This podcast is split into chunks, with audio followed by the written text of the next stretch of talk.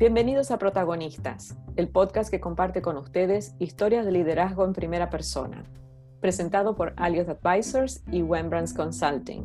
Soy Claudia Joya, CEO de Wembrands Consulting, y en el episodio de hoy tengo el gusto de conversar con Massimo Yanni, fundador y CEO de Massimo Partners y Global Head de Hospitality, Food and Beverage de Pachá Group en Ibiza. Máximo es un ciudadano del mundo, nació en Italia, se graduó en la Glion Hotel Management School de Suiza y completó su maestría en hotelería en la Kellogg School of Management. Trabajó en la industria de la hotelería y el turismo internacional durante más de 35 años, 14 de los cuales fue en el Hyatt International Corporation, comenzando a nivel operativo, llegando al puesto de gerente general del Park Hyatt Buenos Aires y finalmente como director corporativo del Hyatt International Food and Beverage para Europa, África y Medio Oriente. Además fue CEO de Alrob Luxury Hotels, lideró el rebranding de Desert Hotels y el lanzamiento de Mamila Hotel, The Conservatorium, el icónico Café Royal y el Luteya Hotel. Máximo también fue director general de Armani Hotels and Resorts y Chief Operating Officer para Sudamérica y Europa del Faena Group. Tras fundar su propia consultora, Máximo creó y desarrolló el concepto llamado Casas Latinas. Asesoró al Xiao Xiao Hotel and Resort, al Alvear Palace Hotel, a la Royal Class Private Jet Company, a Destino Argentina y a Glion Hotel School. Hola Máximo, un gusto tenerte con nosotros. La primera pregunta es, ¿cómo te definirías? Ah, bueno, eso es, eso es una pregunta que me hace mucha gente porque al contar, digamos, la variedad de proyectos, no solamente en cuanto a alcance, en cuanto a industrias y sectores, muchas veces la gente, bueno, pero eres hotelero, pero que eres decorador, eres director de orquesta, ¿qué, qué haces? Entonces, bueno, a veces en chiste digo que soy partero de concepto, o sea que realmente doy luz y porque me parece que esa, esa imagen de la partera que acompaña del momento de que se sabe que una persona está embarazada hasta estar presente en el parto, porque lo que realmente a mí me gusta es eh, que la idea inicial, porque en principio siempre empieza por la creación de un concepto, en el cual el propósito del concepto es el punto de partida. Creo que hay demasiadas cosas que se hacen eh, pensando a la caja primero y después ver qué le ponemos adentro, ¿no? Y, y yo en situaciones muy específicas he sorprendido mucha gente en un terreno baldío diciendo, bueno, acá en este plato me imagino tal comida. Entonces la gente me mira diciendo, pero no hay plato, no hay comida, no hay restaurante. Digo, pero partimos de ahí, ¿sí? Entonces e, es un poco esa, esa similitud con, con conseguir un parto, ¿no? Y, asegurarse que, bueno, que, que todo vaya bien hasta el último momento, pero pues después el momento crucial es el momento del parto, porque justamente mi empresa se caracteriza por estar presente, en general nos quedamos entre tres a seis meses después de la apertura, también porque es el momento de festejo y con los años uno va aprendiendo que después las cosas se ponen un poco más complicadas y yo prefiero irme por la puerta grande por la cual entré, porque en general tengo la suerte de que nos busquen eh, por nuestra creatividad, por los, los, los, logros del pasado. Entonces, el chiste es un poco eso, ¿no? Partero de concepto. E, en la realidad, creo que en tema muy distinto eh, tenemos un know-how que nos permite eh, concentrarnos de nuevo en, la creación de un concepto con un propósito en función de tres parámetros, ¿no? Eh, saber que, para qué mercado se va a dirigir, entonces identificar una demanda. A veces, y nos ha pasado muchas veces, somos precursores en lo que hacemos, o sea, hacemos cosas que sabemos que va a llevar un poquito más de tiempo, pero bueno, siendo el primero, siempre el original va a ser mejor que cualquier copia que viene después. Entonces, identificar la oportunidad, Segundo es evidentemente armar un concepto en todas sus expresiones, la expresión física, la expresión de servicio, la expresión, de divulgación, etcétera, que tenga coherencia. Entonces nuestro rol principal es ser el guardián del concepto en todo el desarrollo. Abrir un hotel puede llevar tres a cinco años. Y tercero, que, haya un equilibrio económico entre la inversión y el retorno. Eh, invertir en un hotel, por ejemplo, que va a llevar cinco años sin saber qué puede pasar el primer año de operación, es un riesgo enorme. Y mi experiencia hace que en general nosotros trabajamos principalmente por propietarios independientes que claramente quieren unos proyectos únicos, no se dirigen a la compañía, grande compañía que te hacen un poco más el, el cookie cutter, ¿no? La, exactamente.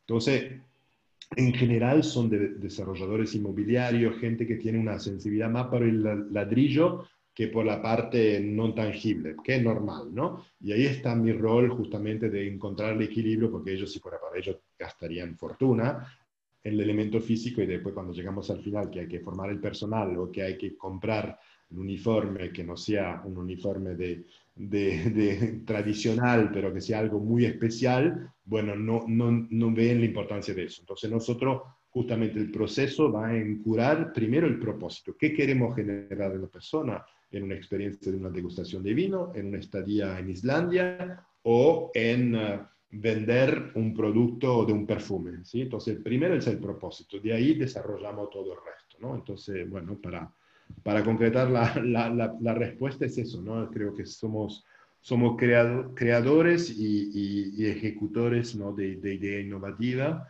en el mundo de la hospitalidad. Yo siempre hablo de la hospitalidad en su sentido amplio, en cualquier, digamos, situación en la cual haya una interacción entre, bueno, un proveedor de productos o servicios y un cliente, ¿no?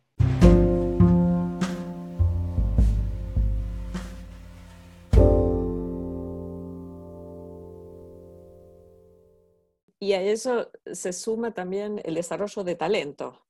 Sí, Creo que esa es otra parte fundamental, ¿no? Sí, sí, sí, claramente, bueno, primero por nuestras propias necesidades, ¿no? Entonces uno, bueno, tiene evidentemente la prioridad de vida a su, propio, a su propia realidad doméstica, ¿no? Y bueno, hacemos muchos proyectos y, siempre estamos con el mismo tema, que bueno, yo puedo tener muchas ideas, pero necesito muchas personas que lo puedan ejecutar. Segundo, un poco por una pasión. Yo tuve el gran privilegio a los dos años de mi carrera en Hyatt, muy joven y sin ninguna experiencia, que Hyatt lance el primer programa de Training Manager. No existía, era una posición que no existía. Y después de una especie de inyección de sabiduría de literalmente cuatro días en Chicago, bueno, nos mandaron con unos cursos en la mano para ir a predicar la buena palabra. y, y eso fue para mí un descubrimiento porque me permitió primero meterme con un nivel muy junior en toda la organización, porque yo le daba clase al director general que tenía 60 años, pero yo le enseñaba cómo Hyatt pretendía que las cosas se hagan, ¿no? Entonces me permitió a mí tener una exposición muy importante y también entender desde adentro, porque realmente, recuerdo el primer curso era tan simple como los, las actitudes sociales, o sea, bien simple, bien básico, um, pero cómo realmente gracias a la formación y gracias al desarrollo de la educación, se pueden justamente eh, crear talentos, ¿no? Y hablo de talento porque nuestra especialidad creo que es reconocer la persona por sí como persona y después ayudarla a encontrar justamente, por un lado, potenciar la característica de la persona misma en cuanto a su, su, actitud y su forma de ser, y con conocimientos específicos del, del sector, ¿sí? Así que justamente, bueno, coincidiendo un poco con la pandemia, donde de repente de un día para otro, en febrero, nos encontramos todos en casa, dijimos, bueno, pongamos todo lo que tenemos, que hace años hemos abierto escuelas hoteleras, hemos dado cursos, hemos creado cursos de lanzamiento para hoteles, cadenas, etcétera, otro tipo de emprendimiento, pongamos todo eso en una iniciativa que parte de Máximo Partner, que es Máximo Yanni Talents, donde también, bueno, es un poco filosófico, pero creo que es eso, ¿no? Uno llega también a una cierta edad donde en definitiva te transformas en una especie de referente, ¿sí? Y un poco por la cosa que uno hace y también un poco por mi pasión, digamos, yo si alguien me escribe que no lo conozco y me pregunta cómo se hace para ser hotelero, ¿eh? le cuento lo bueno y lo malo de todo desde el comienzo, porque yo sé que he tenido esa oportunidad de alguien que me ha acompañado, una compañía fantástica como Hyatt, que tiene una una forma de desarrollo personal importante, con un fin claramente económico, no es que lo hacen por el, placer de, de, ayudar a la gente, sino que está clarísimo que hoy en día siempre las compañías han crecido en función del crecimiento de su persona. Si entras en una empresa, cualquier sea la empresa, y vas te vas a dar cuenta si es una empresa que tiene futuro o no, mirando a las personas que trabajan ahí. Entonces, reconocer el potencial de la persona y darle las herramientas para que ese talento, y es un talento, además un talento eh, que no va solamente en el ámbito profesional, sino un talento personal, un talento de poder trabajar en equipo, un talento de poderse adaptar a distintas culturas, distintos entornos, a, tomarse la vida también no tan en serio, porque no todo puede ser tan serio, porque nos dimos cuenta justamente con lo que recién está pasando, que todo se pierde de un momento al otro, y tanta preocupación y tanta cosa que nos hacemos, la verdad que vale muy poco. Entonces es un conjunto. ¿No? Eh, te diría que casi un poco nosotros lo queremos definir un poco más como una filosofía de vida también porque la hotelería es una filosofía de vida, ¿no? Es un compromiso muy importante, donde si uno tiene problemas en definir cuándo estoy trabajando, cuándo me estoy divirtiendo, cuándo me estoy descansando, bueno, no es el sector correcto, claramente. Entonces, Massimo Ian Talent tiene un poco esa, esa pretensión, ¿no? De, de, contagiar, yo hablo a veces de contagiar, en buen sentido de la palabra, contagiar pasiones, contagiar emociones y contagiar realmente la aprender a encontrar la satisfacción en lo que uno hace, ¿no? Porque siempre digo, bueno, trabajar en el sector de servicio y no que no guste, uno se victimiza y victimiza a toda la gente que tiene alrededor, ¿no? Entonces sería el error más grande que uno puede hacer en su vida.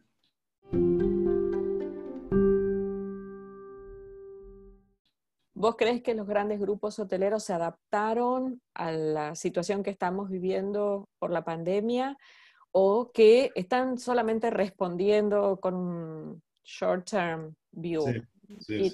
y, lo mismo tal vez con otros, otros proyectos que, que, vos conoces que son como más únicos, más, eh, menos cookie cutter. yo creo que hay un tema importante que, bueno, los grupos hoteleros, yo he vivido en una compañía que era totalmente diferente de la que hay hoy en día, ¿sí? En mi época, Hyatt eran dos compañías, una compañía americana, muy americana y una compañía internacional muy internacional. Y si yo quería ir a trabajar en Estados Unidos, no podía porque éramos dos compañías distintas con el mismo nombre, pero con cultura totalmente diferente.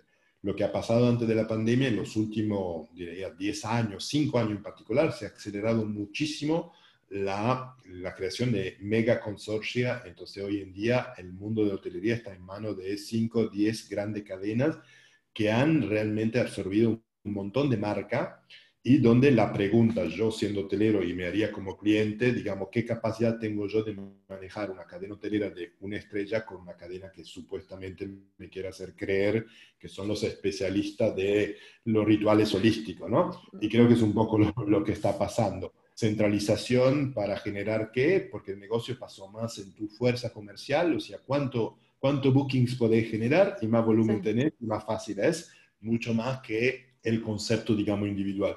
Por eso yo de hace muchos años, más antes de, todo esto, he pensado que realmente el futuro, en mi opinión, por un cierto nivel, evidentemente hay lugar para todo, porque el mundo es grande, pero de un cierto nivel y una cierta calidad va por la hotelería independiente, que hacia tu pregunta definitivamente se está adaptando mucho mejor a lo que son, lo que son las situaciones. Nosotros manejamos pequeños hoteles que desde el primer día yo dije, si un día pasa algo, esto tiene que alquilarse como una villa en forma exclusiva. Y así es, ¿sí? tenemos una propiedad en Italia que hasta que llegó agosto, que más o menos se pudo operar normalmente en Italia, que hubo la demanda, la promocionamos como villa en alquiler exclusivo. Entonces, el, el tamaño de algo que antes se había visto como vas a hacer un hotel de 10 habitaciones, bueno, hoy en día te puedo asegurar que lo que más va a funcionar, además si tenés un metro cuadrado de aire libre eh, ya es aún más importante y si estás en un lugar bien remoto, aún más importante, ¿sí? Entonces creo que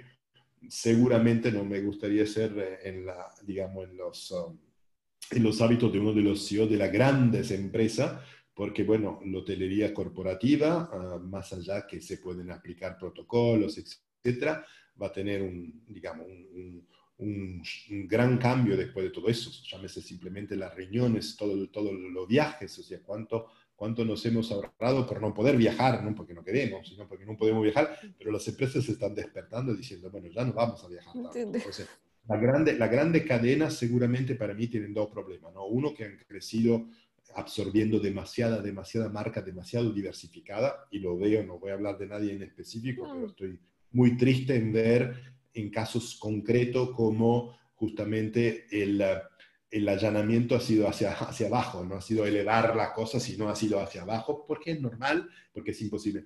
La hotelería, si hablamos específicamente de hotelería cualquier rubro de servicio, es un tema de personas, ¿sí? Y la verdad que cuando se empieza a tener un solo pensamiento, ah, em, que tiene que aplicarse a distintos mercados con distintos tipos de productos y distintos tipos de colaboradores, está claro que esto no funciona. Creo que hay grandes grupos, y yo siempre cito el DMH, que es una, una, una colección de casas de prestigio, pero ellos identifican bien con el concepto de colección de casas de prestigio, donde cada casa representa entre la casa más prestigiosa del mundo, empezando por Louis Vuitton y todo lo que se viene, tiene también hoteles, etcétera, donde cada casa está manejada con la filosofía central de la calidad, pero con la identidad individual de la raíz de donde vino esa casa, ¿sí? Y, creo que eso es el error que se cometió antes del COVID y ahora con la pandemia me parece que las grandes cadenas son las que más van a sufrir, porque más allá del esfuerzo de adaptación, como bien decías antes, creo que la, la, percepción del cliente está cambiando enormemente y, todo lo que es mucho más personalizado, mucho más sustentable, mucho más relacionado con la naturaleza y con sentirse una persona, porque el propósito, digamos, ha cambiado, ¿sí? Viajar por viajar, correr por correr y todo eso, me parece que ya nos dimos cuenta que no, no sirve. Y entonces ese propósito es un propósito, nosotros hablamos mucho de, de propósito transformador. Ya me sé, estuve en un hotel y finalmente aprendí que tomarme un, un, jugo de limón tibio la mañana antes de empezar mi día me hace bien. Bueno, es algo que me llevo, no será gran cosa, pero es algo que contribuye a mi posible cambio de hábitos.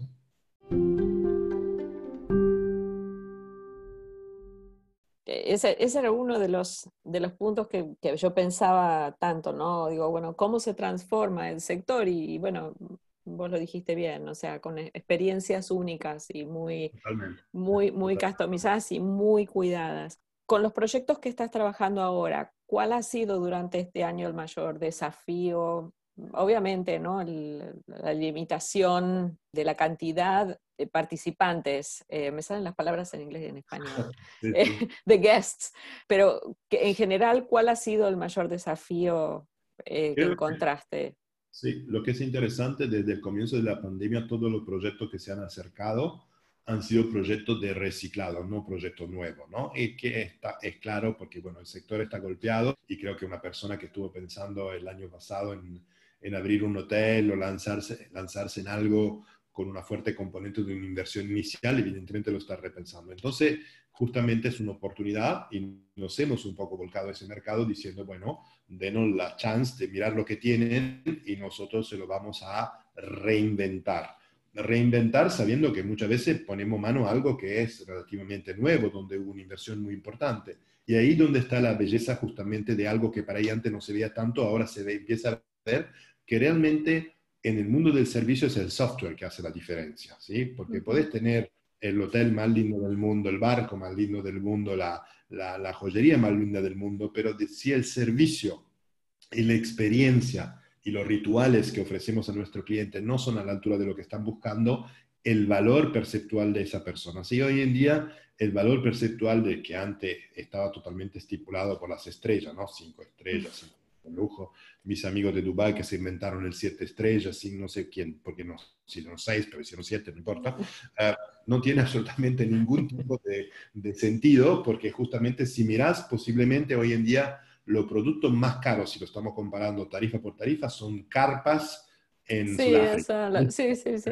Bueno, entonces venime a explicar por qué el señor que se gastó un millón y medio de euros por habitación no logra la tarifa, porque el otro, evidentemente, bueno, tiene el privilegio de tener un par de leoncitos, unos elefantes y una serie de cosas alrededor que en el centro de la ciudad no lo tenés. Entonces, eso es lo interesante, que creo que para nosotros al comienzo ha sido un desafío, adaptar lo que existe difícil, pero los valores que la pandemia ha, puesto en evidencia, la esencia, que, es, que ha sido muy, muy de simplificar, ¿no? Porque nos han llevado un poco al extremo, acá, bueno, como lo han vivido en todos los países, ¿no? Durante los momentos más crueles de lo que hemos vivido, de salir a los balcones a las 8 de la noche para aplaudir.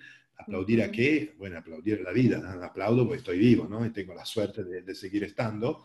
Y cuando estás confrontado tan cruelmente con eso, bueno, hay cosas que seguramente yo diciéndolo el año pasado me miraban diciendo, este loco que te está diciendo, y ahora en día sí, sí, sí, Máximo, es lo que hay que hacer y es lo que hay que, lo que, el cuidado que tenemos que tener entre nosotros. Nosotros en hotelería en general no somos en el sector en general grandes eh, cuidador de las condiciones de trabajo de muchos de nuestros colaboradores. Y eso es el tema, un tema que está cambiando enormemente. Aceptar que los millennials no van a comportarse como me pude haber comportado yo hace 40 años cuando, cuando empecé este, en este mundo donde, bueno, el director general era era el gran jefe, no se, no se le cuestionaba nada, ¿no? Y hoy en día hay que mandarle un WhatsApp para que hagan la cosa, porque si le mandas un memorándum, no, ni te lo leen, ¿no? Claramente. Está claro. Entonces, bueno, todos esos cambios que tienen que ver con el software, no tiene que ver con el hardware. Entonces, te diría que ese desafío, para mí, es un desafío que claramente tiene sus limitaciones por la falta de posible frecuentación, pero también que tuvo la oportunidad de, de fortalecer conceptos y llevar esos conceptos un poco más al extremo, donde nuevamente es, uh, no es el qué, sino el por qué, ¿sí? El, eh, ¿Cuál es el, el, por qué de hacemos las cosas, ¿sí? ¿Por qué hacemos, fíjate, hay cosas básicas, ¿no? ¿Por qué siempre hicimos buffet y de repente no se podía hacer malo buffet? Sí. Todo el mundo se inventó otra forma de hacer desayuno, ¿sí? Eh, sí. Te das cuenta que mucho menos, podés servir finalmente una bollería caliente como tendría que ser y un yogur frío como tendría que ser, en lugar que pase horas ahí. ¿Por qué tenemos carta de la cual cada vez que pedís algo cuando vas a un restaurante, lo que vos pediste no está claramente? con el QR podés bajártelo en tu celular y, tiene que estar ahí solamente lo que hay, porque lo podés cambiar en dos segundos cuando se vendió el último pez. Entonces son pequeñas cosas que sumadas una con la otra hacen también que, que, nos estamos moviendo para ir con un bofetazo muy fuerte, que no era deseado, pero diciendo, bueno, despiértese, dense cuenta de cuántas cosas se deberían hacer de otra forma y que venimos haciendo así, ¿por qué? Porque es así, ¿sí? Yo, yo hicimos un proyecto en Italia, Casa Fantini, que entre otras cosas, hoy justo nos informaron que, que, recibió de nuevo un premio por Condenast. Y cuando dije, no quiero, no quiero que se ponga nunca, nunca, nunca la mesa. O sea, la mesa se pone cuando la gente se siente, o sea, ellos eligen la mesa, adentro, afuera, por aquí, por allá, y ahí se arma la mesa, ¿sí? Y eso es romper un paradigma bien sencillo, pero digamos de alguna forma es como se haría en una familia, ¿sí? No sé si yo te invito para cenar esta noche, llegas a las 4, ¿te crees que está la mesa puesta? No, no existe, ¿sí? Hay hoteles todavía donde haces el check-in a las 4 de la tarde y está la mesa puesta para el desayuno siguiente. O sea, ¿qué forma? Es una invitación a decirme llegaste temprano, o sea. Sí. Eh, y esa cosa que, que seguimos haciendo en los hoteles es justamente con estas circunstancias son las cosas que, que, empezamos a ver que hay que cambiar, ¿no?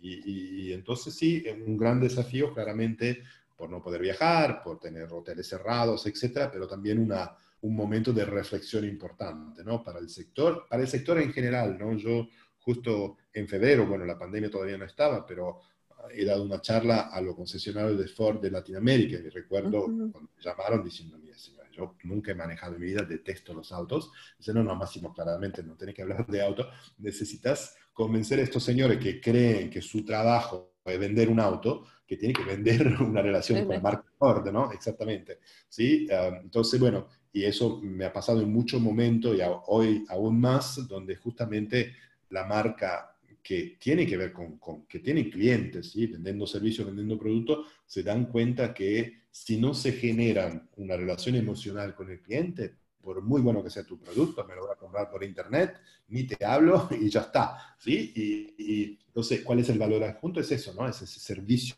es esa dedicación, es esa predisposición, eso, hacerle sentir en función del producto o del servicio que estás comprando, que justamente está viviendo algo que lo está transformando a un nivel más o menos elevado, pero eso es el propósito principal, ¿no?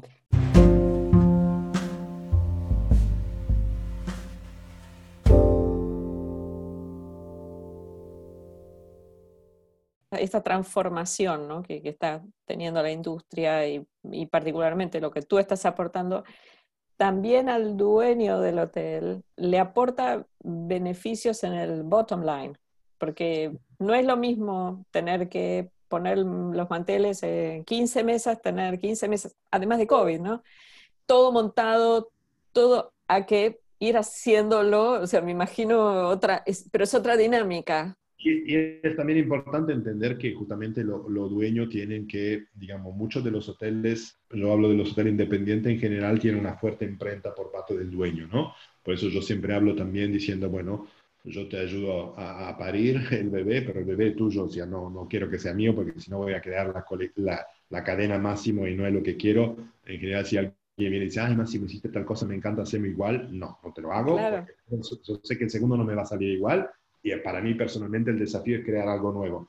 pero los clientes, los dueños de los hoteles hoy en día están realmente mucho más obligados por temas económicos y financieros en escuchar mucho más el mercado. ¿sí? Para en el pasado, bueno, se intentaba un poco de forzar esa relación y hoy día por presiones económicas, escuchar lo que es el mercado.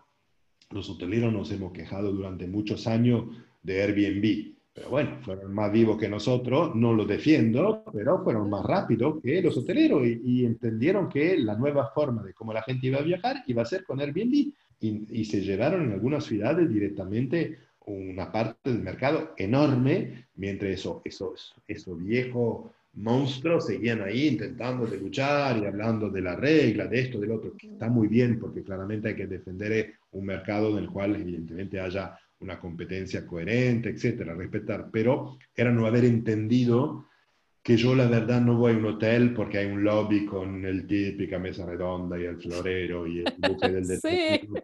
me tiene, podrido, más, más, más podrido eso, sino que voy porque de repente en ese hotel, sí, cuando abrí el hotel de Ámsterdam, creamos un poco el concepto de la librería humana, ¿no? Y todo nació por una, una casualidad de una señora que siempre miraba por la ventana la obra que estábamos haciendo.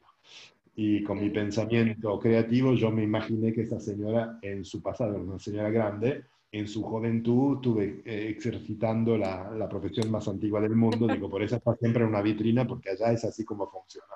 Y bueno, una amiga mía holandesa un día le habló y la señora le confirmó que es así. Y claramente cualquier persona que va a Amsterdam se va, no por usarlo, pero se va a querer enterar de la zona roja y todo el tema de la prostitución. Así que la señora pasó a ser una de nuestras protagonistas de la librería humana y vos podías venir al hotel, tomar el té o cenar con la señora que te contaba, bueno, la realidad de ese mundo, que es un mundo que existe, pero contado de una forma de una señora que lo, lo ejerció, que fue jubilada y que preparamos todo. Bueno, entonces, esa para mí pasa a ser el elemento diferencial. Y yo sé que la gente que va a ese hotel, bueno, si se encuentra con el señor, se va a acordar del hotel por la señora, ¿no? Ni por el buffet, que es buenísimo, que el servicio, que esto, que el otro. Son todos unos givens que ya la gente no valora tanto, ¿no?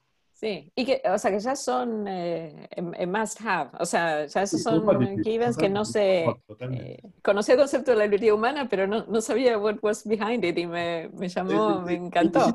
Hicimos, con, varios personajes, ¿no? Había un señor que hacía lo, que le hacía los suecos a la reina de Inglaterra, la, reina de Holanda, perdón, la reina de Holanda, que es la, primera, la antecedente ahora, a la pareja actual, y, um, una señora muy, bueno, creo que es una de las fortunas más grandes del mundo, pero la señora iba con los suecos de, madera, como tienen los holandeses, en bicicleta a, trabajar, ¿sí? Y este señor le hacía los suecos a la reina, entonces imagínate las historias que tenía este señor. Y yo siempre digo, si nosotros hacemos proyectos con un propósito fuerte y que ese propósito, entre otros, sea tener la llave de acceso a cosas. Hoy en día se encuentra absolutamente todo. Lo que no se encuentra es justamente poder tan fácilmente poder entrar a la casa de alguien, poder entrar en el taller de alguien, poder entrar en descubrir cosas. A mí me han pasado muchas veces por necesidad, no es que soy así un visionario, pero mm, yo hace muchos años trabajé para, en Tahití para Hyatt y tenía el problema de los miércoles a la tarde porque Tahití es una colonia francesa y los franceses el miércoles a la tarde los chiquitos no van a la escuela. Entonces, mi nivel de absenteísmo de la señora de housekeeping de mi plata era altísimo porque, pobre señora, no tenían opción que quedarse en casa. Es un país donde realmente demasiado lujo.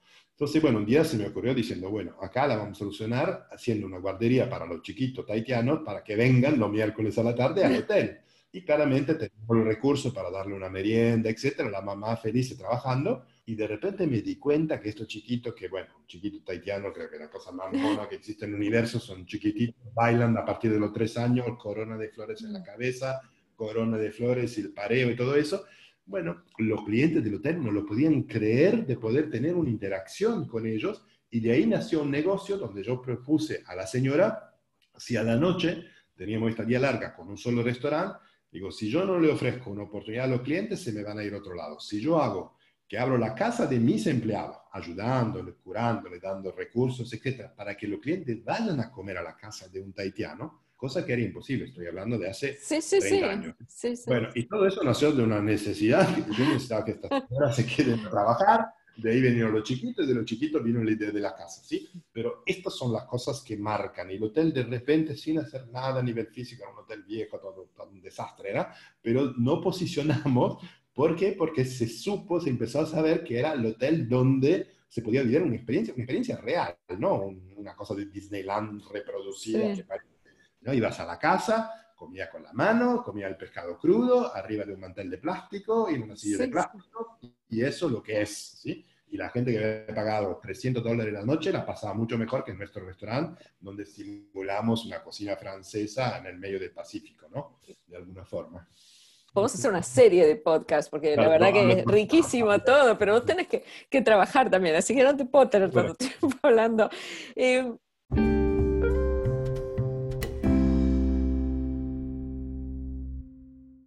¿Qué le dirías a alguien que quiere arrancar en esta industria? Alguien o alguien que ya está y que está buscando algún tipo de, de inspiración real time, de alguien muy aterrizado, muy creativo, muy exitoso. Yo creo que el primer consejo es ser muy honesto con uno mismo, ¿no? No es, no es, un, trabajo, no es un trabajo fácil, es un trabajo que requiere muchísima dedicación y es un trabajo en el cual hay que realmente despojarse de lo de los límites justamente entre cuando estás trabajando y cuando estás creando, cuando están ejecutando, cuando estás de, de vacaciones, ¿sí? creo que realmente nuestro sector, el servicio hotelero, la hotelería y todo lo que es servicio en general, eh, suena de afuera sumamente atractivo, ¿sí? Porque, bueno, hay una especie de glamour alrededor de eso diciendo quién no quiere estar en el lobby de un hotel cinco estrellas. atrás se necesitan eh, tres cosas, creo yo. Disciplina, ¿sí? Disciplina que es una disciplina yo no hice el servicio militar, pero sé que, que, bueno, tengo más disciplina seguramente que una persona que hizo el servicio militar. O sea, muchísima disciplina, ¿sí? Se necesita ah, pasión ah, a un nivel extremo, ¿sí? Pasión por el detalle, pasión por, por descubrir, pasión por la persona, pasión por relacionarse, pasión por, por transformar momentos difíciles en, en oportunidades y, después se necesita otra P muy importante que la paciencia, ¿sí? la paciencia que tiene que ser enorme, enorme, enorme, enorme, porque más allá que no comparto al 100% que el cliente siempre tiene razón, hay que hacer todo lo posible para justamente que el entorno, el ecosistema en el cual uno trabaje justamente sea, sea lo más relajado y lo más, que fluya lo más posible. Siempre hay problemas, ¿sí? Ah, yo quería hacer... Ah, actor y creo que la hotelería es, es una, una, escena perfecta para, para, actuar porque hay un, un atrás donde muchas veces hay miseria que no hay, de la cual no hay ni que hablar y el frente está todo perfecto y vamos adelante que la cosa, que la cosa funcione, ¿sí? Uh, yo sé que cuando hago mis presentaciones las hago porque estoy convencido de lo que digo, pero también tengo la capacidad de enamorar a la persona que está escuchando diciendo eso es lo que voy a hacer con tu hotel, con tu tienda o con tu gente, ¿sí? Porque creo que es esa pasión y la paciencia, ¿no? La paciencia de saber que una persona para ahí no ve las cosas como la ve uno, entonces hay que explicárselas 50 veces, la paciencia con un cliente que, que de repente te ve a las 3 de la mañana y cree que recién te despertaste, que la única cosa que estuviste haciendo es esperarlo durante todo el santo día, la paciencia de escuchar a una persona que de repente, bueno, tiene un problema familiar y no es tan fácil dejar las cosas afuera del trabajo, es parte de, porque hay una exposición constante, ¿sí? Entonces, el, el, gran consejo para mí es ser honesto con uno mismo y después realmente preguntarse, ¿no? Si, si esa característica, porque el resto se aprende, ¿no? Yo, yo siempre digo, a veces alguno de mis colegas me dice, uy, Máximo, esto va a ser complicado. Digo, complicado creo que fue el día que la gente fue a la luna, eso debe ser un poco más complicado. Lo nuestro tampoco, tampoco es para tanto, ¿sí? Uh, al final, si lo reducís, es una predisposición, ¿sí? una predisposición, adaptando evidentemente cierta técnica y cierta forma de hacer la cosa, pero es una gran predisposición. ¿sí? Y, y, no engañarse en, el, en lo que podría parecer justamente algo que brilla mucho, porque hay que aprender, y yo lo he aprendido con el tiempo, y creo que más uno se tiene que remangar, remangar y hacer las cosas uno mismo, más eh, aprendes de la satisfacción de las pequeñas cosas, ¿sí? no son las grandes cosas. ¿sí? Si me decís, Máximo, entre el día que abriste la torre más alta del mundo y el día que alguien te llamó para reconocerte después de 15 años que vos lo elegiste para que hoy en día esté en tal lugar, el segundo para mí es más importante, ¿sí? y, ah, porque sí, claramente estar presente, ser parte de un, de un, evento como la inauguración de la torre más grande del mundo es algo que te pasa una sola vez en la vida, pero tener el reconocimiento de una persona es un caso específico que me pasó. Nosotros sacamos un grupo de chicos y chicas de la calle en Marruecos, los sacamos de la calle y creamos un programa de aprendiz y que alguien, un poco la historia que te contaba antes, 20 años después me llama Mohamed del medio de la noche, no sé quién es Mohamed, y me dice que ahora es el jefe conserje Cledor de todo Marruecos y me quiere invitar para hablar a una conferencia en Roma, bueno, eso, eso es lo que te tiene que llenar el corazón. Te lo tiene que llenar si te lo llenan, no, no es algo que uno puede imponerse. ¿sí? Entonces, si uno tiene que, siente que tiene ese tipo de sensibilidad, yo creo que es la persona correcta para entrar en nuestro rubro. Muchísimas gracias. Un placer escucharte. Muchas gracias. Un placer igualmente por mi parte. Y a todos ustedes, muchas gracias por acompañarnos. Esperamos que se suscriban al podcast en Spotify o en Apple Podcasts para seguir compartiendo historias de protagonistas en primera persona. Este podcast fue presentado por Alliot Advisors y Wembrands Consulting. Nuestra productora es Malu Ceballos. Hasta la próxima. Thank you.